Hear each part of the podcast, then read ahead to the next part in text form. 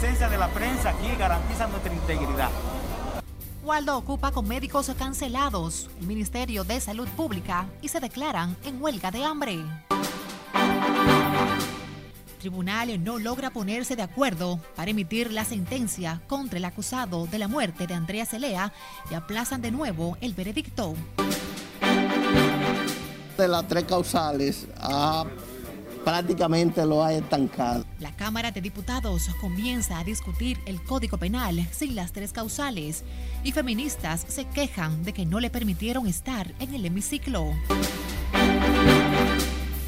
Mientras que senadores acusan a diputados de remitirle ternas con políticos para la Cámara de Cuentas y la Defensoría del Pueblo, contrario a lo que establece la ley que el Estado Dominicano tiene que pagar esa deuda con nosotros los jubilados y pensionados.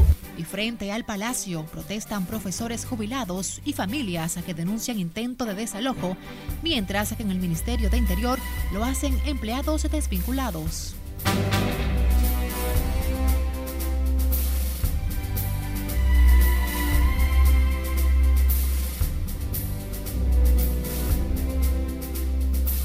Tardes y gracias por permitirnos entrar a sus hogares a través de la primera emisión de Noticias RNN. Soy Graciela Acevedo. Gracias por la compañía. Iniciamos esta emisión en el Ministerio de Salud Pública, ocupada por el presidente del Colegio Médico y un grupo de esos profesionales cancelados que se han declarado en huelga de hambre. Nuestra compañera Siledis Aquino, desde el Ministerio de Salud, nos pone al tanto. Muy buenas tardes, Siledis. Cuéntanos. Buenas tardes, así es. Waldo Ariel Suero y el grupo de médicos irrumpieron la mañana de hoy aquí en la sede del Ministerio de Salud Pública. Aquí en el segundo nivel se mantienen en huelga de hambre. Hemos decidido ocupar el Ministerio de Salud Pública y declararlo en una huelga de hambre por tiempo indefinido hasta que repongan los cancelados. Los dirigentes del gremio médico reaccionaron ante las promesas incumplidas ante sus reiteradas demandas de reposición de los cancelados en plena pandemia del coronavirus. Seis meses hasta el presidente de la República en una de las reuniones ordenó la reposición de los cancelados, pero ni el actual ministro de Salud, Daniel Rivera, ni el pasado ministro Plutarco Arias, ni el director del Servicio Nacional de Salud han asumido su responsabilidad de reponer esto cancelado.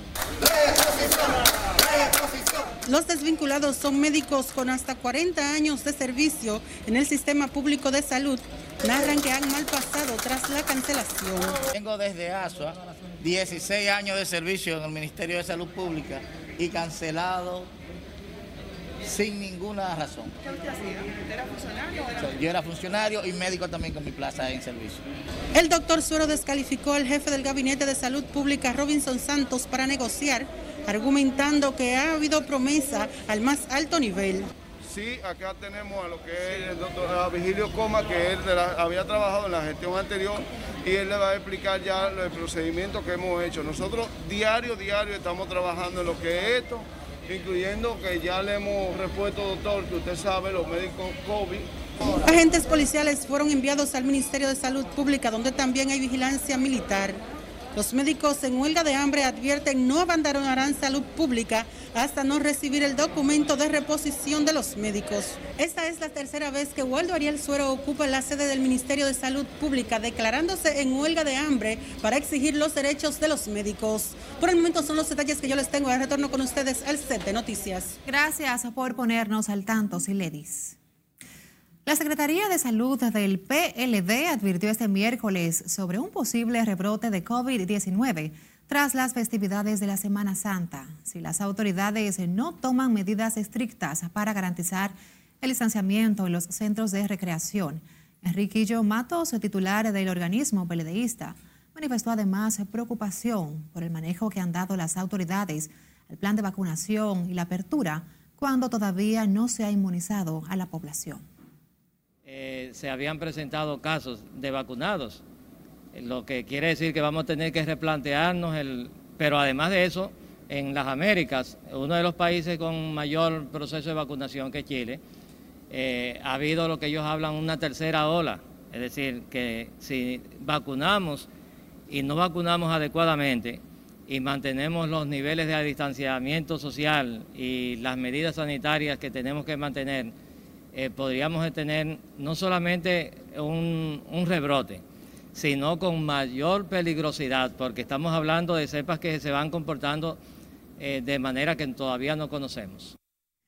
El PLD, a través de su Secretaría de Salud, denunció que el gobierno ha descontinuado en medio de la pandemia otros temas, como la mortalidad materna y neonatal, lo que asegura se ha puesto de manifiesto en el aumento de los casos. A propósito, otras seis muertes por coronavirus fueron reportadas este miércoles por Salud Pública, que ha iniciado la aplicación de la segunda dosis de la vacuna contra el COVID. Las autoridades también informaron sobre 402 nuevos casos positivos a la enfermedad, con lo que se acumulan a la fecha 250.579 con 3.289 muertos. Como un punto luminoso, Salud Pública destaca que siguen bajando las hospitalizaciones, que se sitúan en un 17%, con 446 pacientes en los centros COVID en cuidados intensivos hay 93 personas y asistidos con ventiladores 93.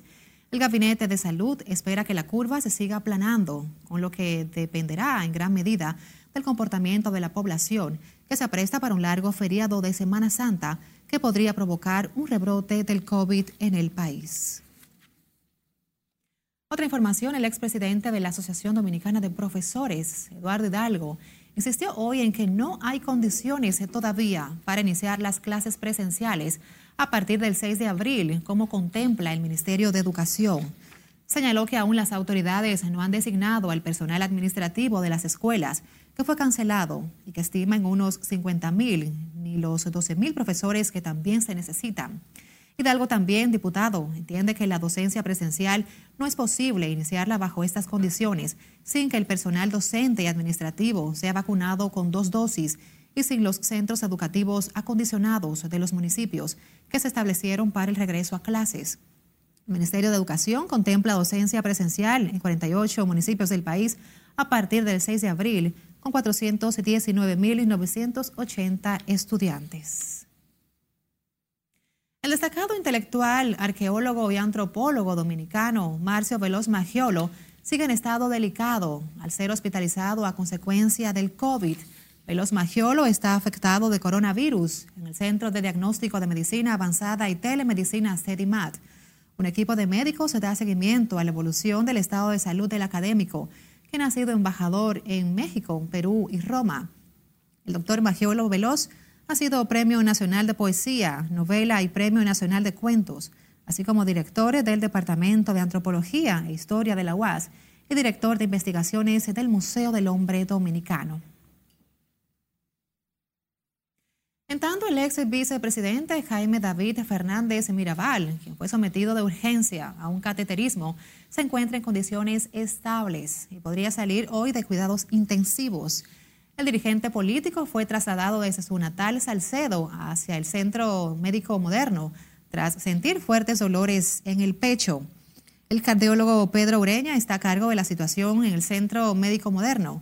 Jaime David Fernández Mirabal fue vicemandatario de la República Dominicana en el periodo 1996-2000, ministro de Medio Ambiente y Deportes, así como senador por dos ocasiones por la provincia Monseñor Noel.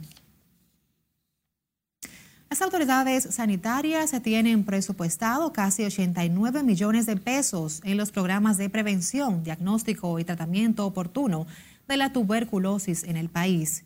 La doctora Rubelina Santos, directora de asistencia a la red de tuberculosis, dijo que están implementando programas orientados a resultados basados en actividades comunitarias. Advirtió o admitió más bien que la tuberculosis sigue siendo un importante problema de salud en nuestro país y que en la actualidad desde la red pública se entregan medicamentos y se da seguimiento oportuno a 1.393 pacientes para garantizar su curación. Este miércoles 24 de marzo es el Día Mundial de la Tuberculosis, conmemorando la fecha en la que el doctor Robert Cort comunicó el descubrimiento del agente causal de la enfermedad, el bacilo tuberculoso, abriendo la puerta para su diagnóstico y posterior tratamiento. La Cámara de Diputados comienza hoy la lectura del voluminoso informe del Código Penal que incluye o que excluye las causales exigen las feministas que despenalizaría el aborto. Nelson Mateo está en directo y nos pone al tanto. Buenas tardes, Mateo. Cuéntanos. Saludos, ¿qué tal? Muy buenas tardes. Efectivamente, el Código Penal Dominicano y la lectura de su informe favorable ha sido colocado en la agenda de este miércoles. Una normativa legal que contiene más de 40 nuevos tipos penales. Y el tema de las tres causales ha prácticamente lo ha estancado. En la sesión de este miércoles se puso de manifiesto la división por un lado, los congresistas exhibieron atuendos azules con lo que adelantaron su respaldo a la defensa de la vida desde la concepción hasta la muerte. Lo que nosotros creemos que eso tenemos que consensuar, llevar las tres causales a la ley especial que se está planteando y darle salida al Código Penal. En tanto que quienes apoyan las tres causales con sus pañuelos verdes justifican la interrupción del embarazo. Estoy en desacuerdo con el aborto libre, solamente que se despenalice en condiciones de excepcionalidad. Pero la Comisión Especial de Justicia asegura que su informe solo incluye la interrupción cuando la mujer corre peligro. Asegura que el nuevo código contiene penas acumuladas para delitos como el sicariato, violación sexual y el uso criminal del ácido del diablo.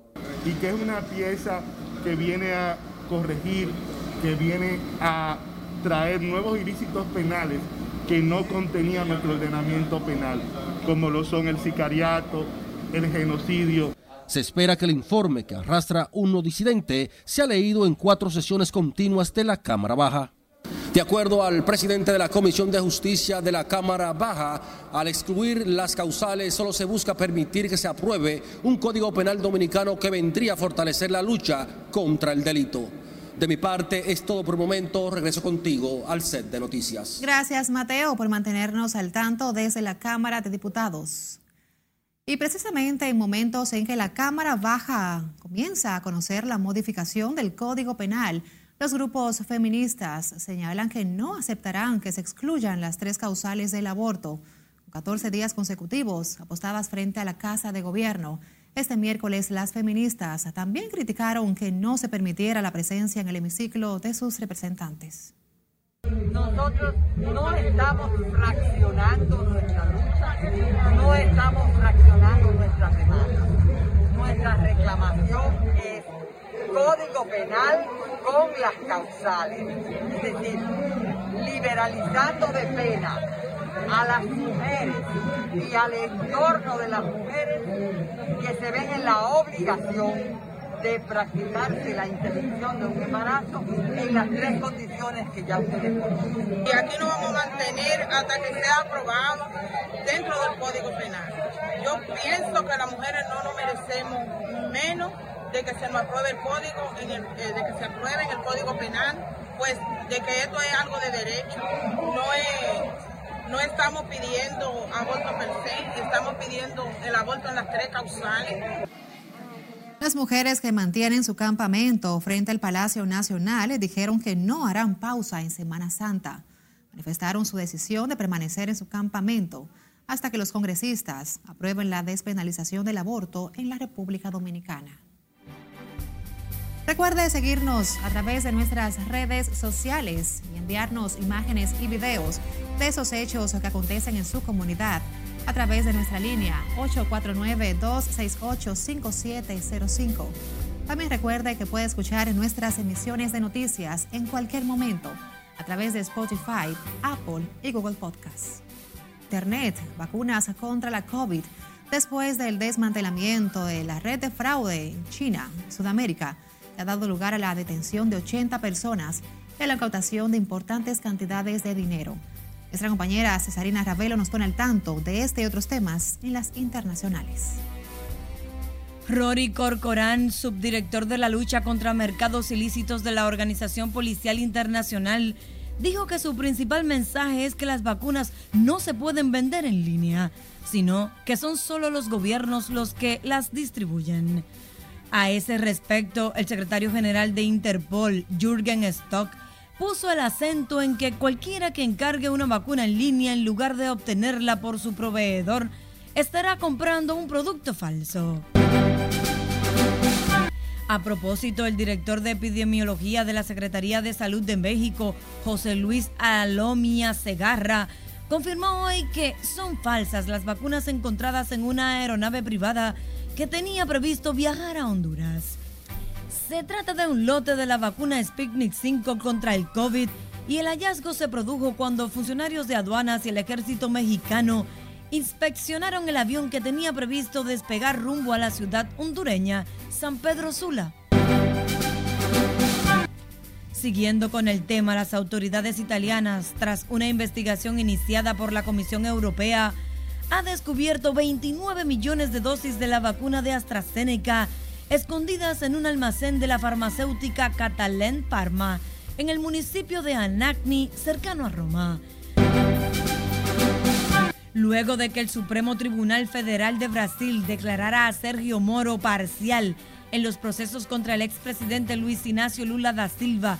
Las causas del exmandatario en el marco de la operación Lavajato, juzgadas en el Tribunal Federal de Curitiba número 13, quedan canceladas.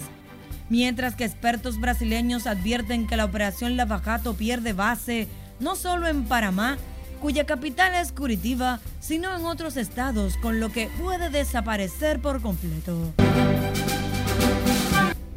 Un avión de la Fuerza Aérea Boliviana se estrelló hoy contra una casa en el municipio de Sacaba, Cochachamba, dejando al menos un muerto y dos heridos.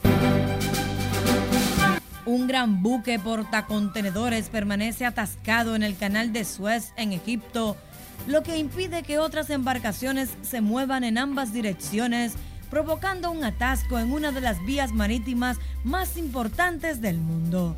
El Ever Given, que navega bajo la bandera de Panamá, se encuentra en la marca del kilómetro 151 del canal después de ingresar a la crucial ruta comercial este-oeste este martes. Y terminamos en Austria, donde el príncipe alemán Ernesto Augusto de Hannover fue condenado a 10 meses de prisión suspendida por herir a un policía y amenazar a otra gente con un bate de béisbol en el distrito de Gumenen. Según la investigación, el esposo de la princesa Carolina de Mónaco se encontraba bajo los efectos del alcohol y medicamentos. En las internacionales, Cesarina Ravelo, RNN. Nos vamos ahora al Palacio de Justicia de Ciudad Nueva, donde por tercera vez en las últimas horas los jueces del segundo tribunal colegiado han aplazado la sentencia del caso de Andrea Celea por cuya muerte es apresado su novio Gabriel Villanueva. Los jueces que tenían previsto dar su veredicto en la mañana de hoy aplazaron la decisión para las 2.30 de esta tarde. Precisamente nuestro compañero José Tomás Paulino está en vivo y nos tiene toda la información. Adelante, José Tomás. Estamos teniendo ligeramente una interferencia con la señal. Es posible que en lo adelante retomemos la conexión con nuestro compañero José Tomás Paulino, quien se encuentra en la segunda sala tribunal del Distrito Nacional con informaciones sobre esta sentencia que a partir de las 2.30 de la tarde se emitirá contra Gabriel Villanueva, principal acusado de la muerte de la joven rumana Andrea Celea.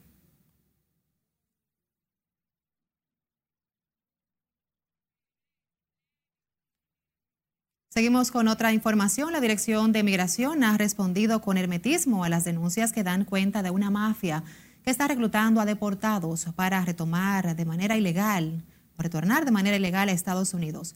Precisamente nuestra compañera Margaret Ramírez nos pone el tanto en directo desde la Dirección de Migración en el Centro de los Héroes. Buenas tardes, Margaret. Conectamos contigo. Cuéntanos. Gracias, así es. Muy buenas tardes. Se trata de un grupo delictivo que estaría utilizando el Aeropuerto Internacional de las Américas para sacar a deportados de los Estados Unidos, utilizando Guatemala y México para retornarlos a territorio norteamericano. Yo estoy seguro de que las altas autoridades del gobierno no tienen todavía conocimiento de la gravedad de lo que está pasando. La mafia tendría su radio de acción entre las ciudades de Baní y Asua de donde se han reportado la mayoría de esos casos detectados. Pero a pesar de la gravedad de la situación, el director de Migración Enrique García no ha dado la cara. A pesar de los intentos de periodistas de RNN por contactarlo, los esfuerzos han resultado en vano. Desde Guatemala se han devuelto a grupos de esos dominicanos con problemas con la justicia norteamericana que han intentado la travesía. El presidente eh, hablando ayer sobre el plan de seguridad. Yo no lo leí el plan, ya, ya, lo tengo, pero voy a leerlo hoy. Pero al menos eh, en cuanto, eh, a, mientras hablaba, no, no, no, comentó sobre el problema de la trata de personas. La situación tiende a agravarse cuando el Departamento de Estado de los Estados Unidos ha cuestionado en su último informe la respuesta del gobierno dominicano ante la trata de personas. La coalición de la sociedad civil contra la trata de personas alertó que el país se encuentra en la penúltima posición del ranking que clasifica a los países que hacen esfuerzo para combatir el tráfico de personas. Pero a pesar de esto, el director de Migración, Enrique García, no ha respondido a las inquietudes de los medios de comunicación. Es todo lo que tengo por el momento. Retorno contigo al estudio. Gracias a Margaret Ramírez por mantenernos al tanto. Y retomamos nuevamente la conexión en vivo con nuestro compañero José Tomás Paulino, quien se encuentra en la segunda sala del Tribunal Colegiado del Distrito Nacional con la sentencia del caso de Andrea Celea, que más temprano fue aplazada para las 2.30 de esta tarde. Buenas tardes, José. Conectamos contigo.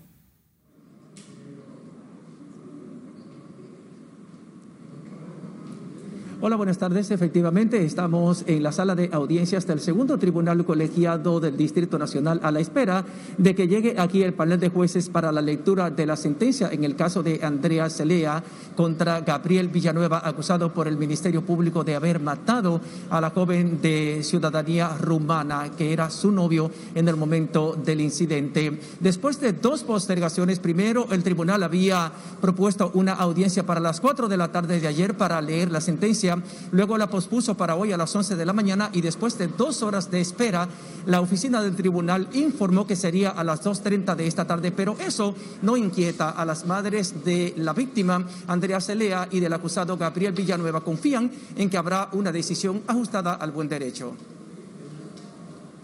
¿Qué le puedo explicar? Lo único que he pedido del inicio del proceso, justicia para mi hija, porque yo sé muy bien que no fue suicidio, que fue un homicidio y em, es lo único que yo pido, justicia para las tres infracciones consecutivas, la violación del orden de alejamiento seguido de homicidio con, con agravio y el robo del celular de Andrea. Para estas tres infracciones acumuladas se puede dar una condena de 30 años y este es lo que yo espero. Yo siempre he dicho que mi hijo es inocente, yo, yo no tengo la menor duda de eso, ni la menor duda. Eso es así. Y también confiada en Dios, pero en Dios primero y antes que todo. Eso, ya. Gracias, muy amable.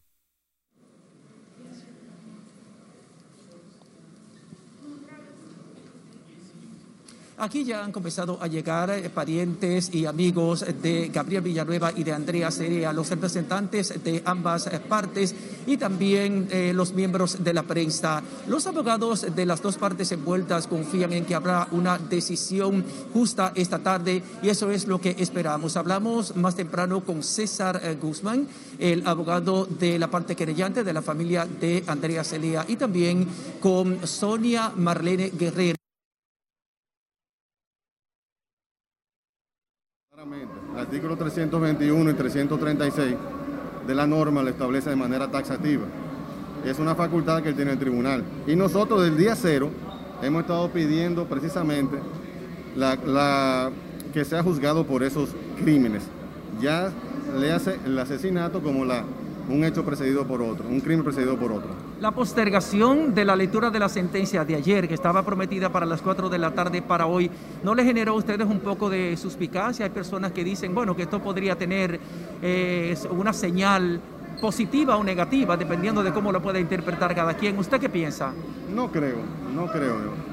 Como te decía al principio, conocemos de la pulcritud de este tribunal y confiamos en el sistema de justicia, por eso hemos estado aquí de manera eh, irrestricta religiosa desde el día cero buscando precisamente la justicia. En este caso, lamentable de una niña de 20 años de edad. Entonces, en ese sentido no tenemos ningún tipo de dudas que el tribunal se va a abocar a una decisión totalmente conforme a derecho. Esperamos que se haga una valoración objetiva de las pruebas y que no tenga el tribunal presión por la presión mediática que usted ha visto cómo está ese salón de audiencias. ¿Qué esperamos? Esperamos que se haga una valoración objetiva. Eso es lo único que pedimos. Eso es lo único que hemos pedido como defensa. Ahora bien, personalmente sé que hay cosas que pueden quizá variar por esta misma presión mediática, pero esperemos hasta el final, porque hasta que ese tribunal salga y ese mallete baje, nadie sabe lo que está pasando.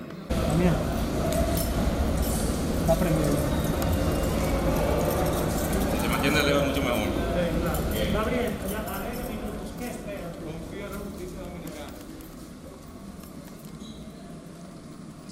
El Ministerio Público ha pedido 20 años de prisión contra Gabriel Villanueva como condena por el asesinato de Andrea Celea, mientras que la parte querellante ha pedido 30 años, pero para eso sería necesario que el tribunal, el segundo tribunal colegiado, varíe la calificación de homicidio a asesinato. Esa es la decisión que esperamos tomen esta tarde. No sabremos cuál será, pero lo cierto es que esta tarde el, el segundo tribunal colegiado del Distrito Nacional tomará una decisión y presentará la sentencia en el caso de Andrea Celea, que acusa a Gabriel Villanueva de haberla matado al lanzarla del octavo piso de un hotel de la Avenida Sarasota en el Distrito Nacional. Esto aconteció el primero de septiembre del 2018. Esperamos la llegada de los jueces aquí a la sala de audiencias. Ya están aquí todas las partes representadas, miembros de la prensa y también los miembros del Ministerio Público que han litigado en todo este proceso llevado con el caso de Andrea Celea.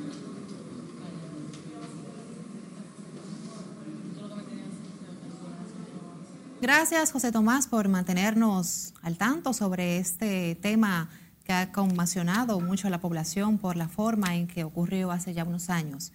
Más adelante, ya los jueces del segundo tribunal colegiado emitirán su sentencia sobre este, esta imputación que se ha dado a Gabriel Villanueva, principal implicado en esta muerte de la joven rumana Andrea Celea. Seguimos con la justicia porque abogados advierten que el caso de Brecht podría desplomarse con la exclusión de las primeras pruebas que intentó incorporar el Ministerio Público contra los seis imputados. Nuestra compañera Laura Lamar con otras opiniones legales sobre el curso del expediente Odebrecht. Los jueces tienen un compromiso con respecto a lo que es el debido proceso. Este abogado avala como acertada la decisión de las juezas del primer tribunal colegiado de ratificar la exclusión de los acuerdos de lenidad firmado por Odebrecht con la justicia norteamericana, brasileña y suiza.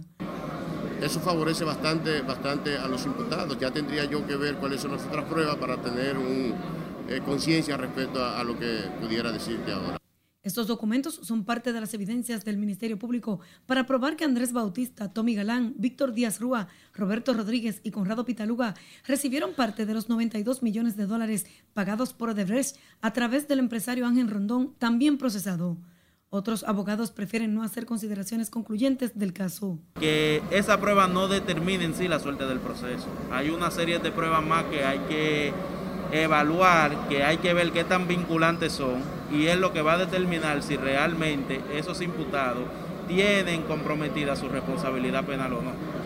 El abogado Miguel Canela se cuida de hacer consideraciones sobre un eventual condena, igual que este penalista. Que ese acuerdo no pueda ser admitido, eso no significa que los imputados entonces queden libres de cualquier responsabilidad penal.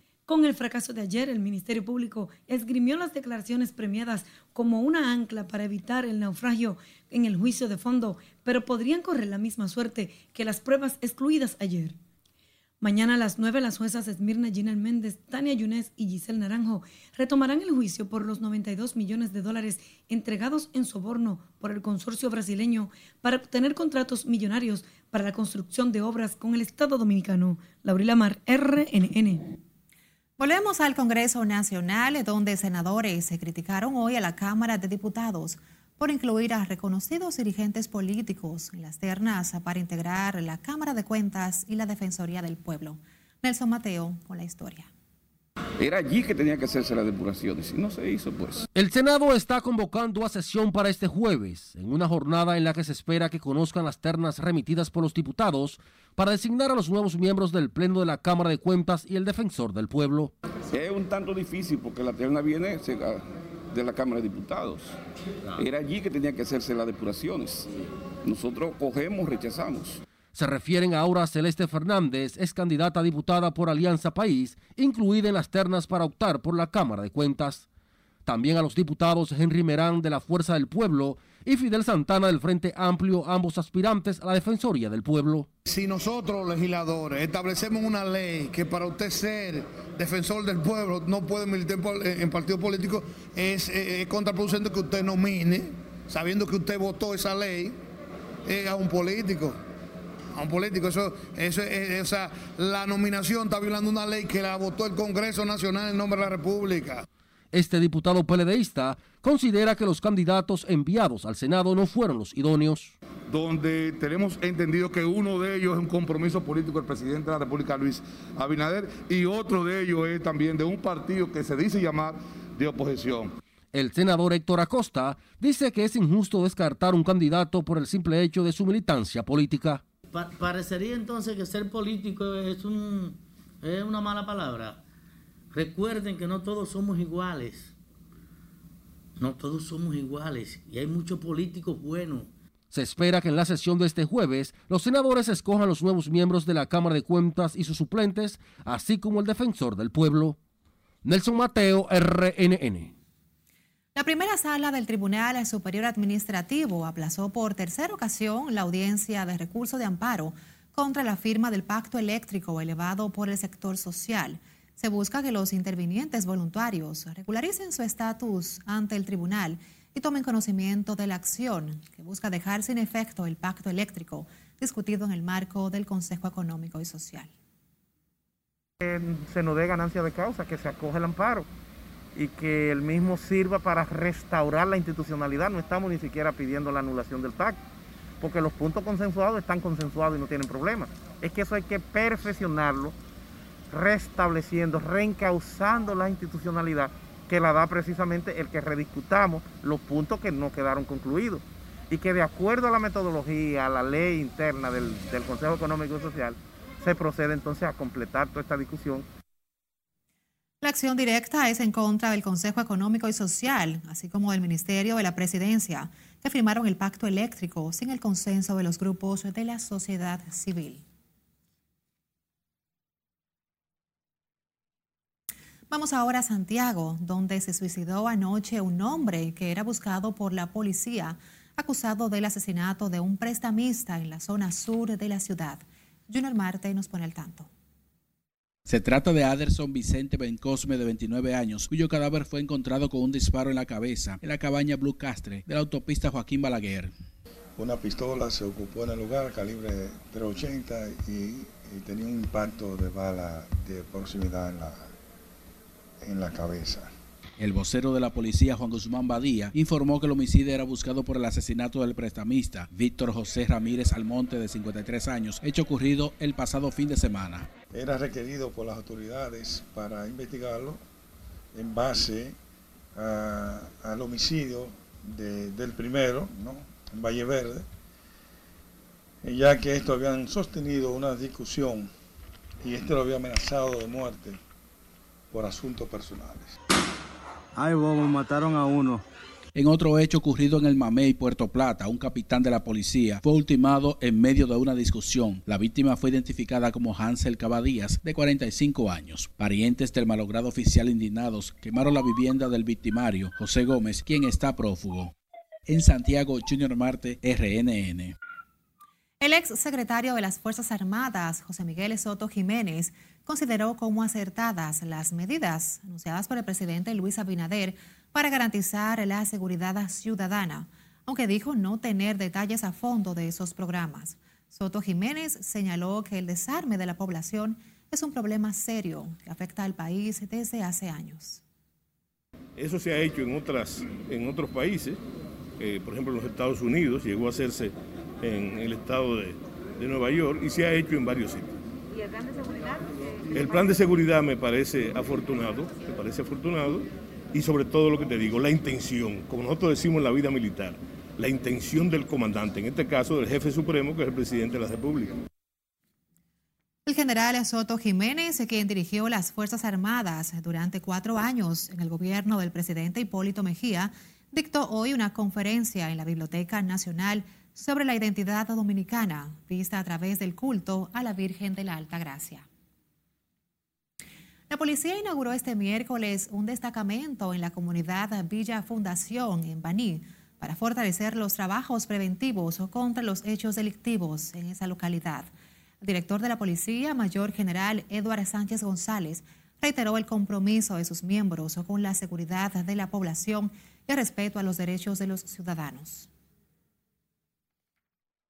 Fortalecimiento de la carrera policial, dignificación de nuestra carrera policial, de la cual eh, nos sentimos bastante orgullosos de muchos hombres muy valerosos que día a día inclusive dan las vidas por su pueblo una carrera con muchos riesgos, como les dije al principio, la cual se fundamenta en esa vocación con la cual se nace.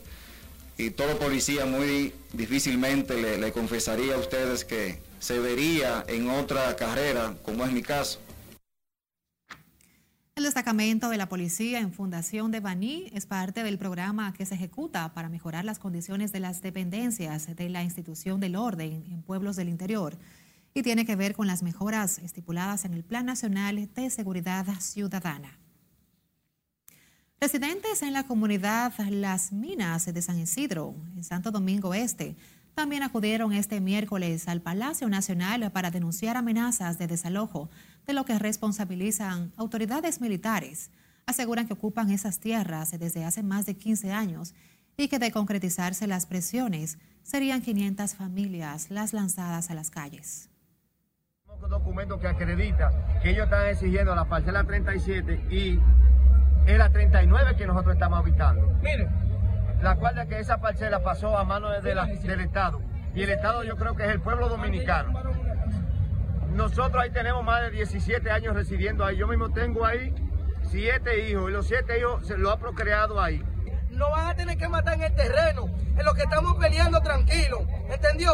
Si él no está dispuesto a a reclamarnos a nosotros, o a escucharnos por la buena, por la mala, como él dice. No es él, como dice el jefe de Estado Mayor, que por la mala nos vamos de ahí, sea vivo o muerto. Pues mire, yo de ahí me voy muerto. ¿Ustedes cómo se van? Los residentes en el sector la mina de San Isidro dicen tener documentos que avalan la ocupación de los predios o que le pretenden quitar militares.